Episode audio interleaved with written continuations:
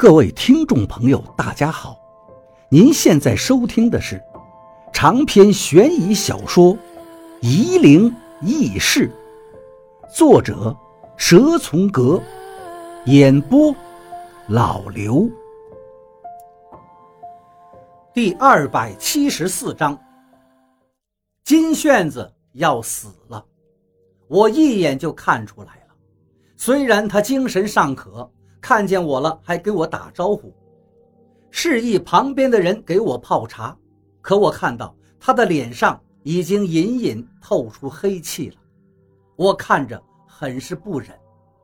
金炫子却笑了笑，跟王宝阳没什么关系，我的寿数也快到了。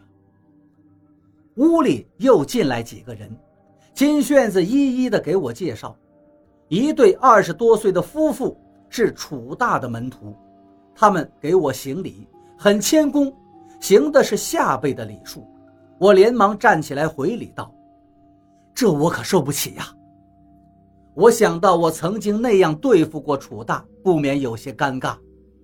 楚大的男弟子说道：“徐师傅没有对我们师傅赶尽杀绝，一直都很感激，现在当面谢谢您了。”夫妇又对我拜了拜，我觉得受之有愧了。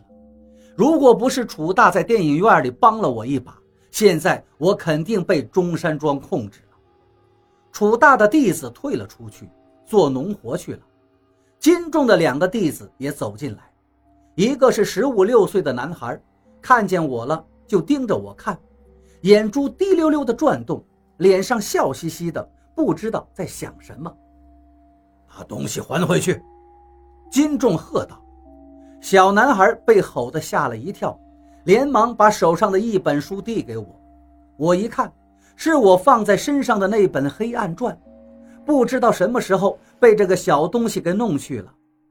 金仲的另外一个小徒弟还不到十岁，被金仲叫过来给我行礼的时候，很是扭捏，行了礼，脸都红了，然后飞快地跑出去。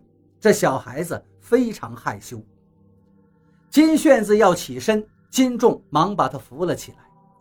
金炫子把放在床边的一口棺材指给我看，还是我们这里好啊，不需要拖到火葬场去。我想说几句话安慰他，却又想到这个事情大家都心知肚明，何必在他面前这么虚伪呢？我看到棺材木料上成，已经上了几道漆了，看样子就等着金炫子断气涂最后一道红漆了。金炫子看见我手上的黑暗钻，向我伸了手，我把书递给他，金炫子随手一翻，我看到的地方折起来做了记号的，所以他一下就看到了我正在看的那一页。无有乾坤，无有天。只有古祖他在先，自从洪水泡了天，渺渺茫茫无自然，山中十万八千年，才出昊天老神仙。讲起古祖来出世，提起昊天老祖母，一无父来，二无母，你看怪古不怪古？黑黑暗暗，混混沌沌，渺渺冥冥。昊天此时生，只有昊天圣母生得恶，头上长出一对角，打败黑龙平洪波。洪水泡了天和地，提起灵山须庙洞。昊天圣母一段情，圣母原是金石掌，清水三番成人形，时人得道称圣母，名唤昊天是他身。金炫子对着书开始唱起来，唱了一半就把书还给了我，自己接着唱，看来。他对这个书非常的熟悉，我边听他唱，边看着书上，金炫子唱的词和书上没有半点出入。他唱累了，金仲连忙扶他到床上休息，金炫子却摆手示意不要睡到床上。金仲明白他的意思，就把棺材板推开，把金炫子搀扶到棺材里躺着。棺材很厚，里面还铺了床褥。金炫子躺在里面，舒展了几下，脸上露出惬意的表情。他看见我有些诧异，就笑着对我说道：“别奇怪，我死了就永远睡在这里。当然要先试试睡得舒服不舒服。”他躺在棺材里，继续唱着《黑暗传》的歌词。我看他如此看淡生死，不免内心走神，思想开始飘忽了，觉得自己这个俗人在他面前自感惭愧。我把手里的书盯着看着，不跟金炫子打对联。我还是不相信他，他在我面前装神弄鬼，做了这些花招。我虽然看不破，但肯定是假的。算了，我还是跟他去吧。反正天下之大，已经没有我的容身之地了。他说要带我见他的师傅，说他的师傅肯定愿意收留我。我看到赵一二写的日记，心里想着，赵一二当年的处境可比我现在要倒霉得多，就是不知道他在日记里一再提起的人到底是什么来头。我指着书页上的日记，对金炫子说道。赵先生当初在书上写的这些往事，您听说过吗？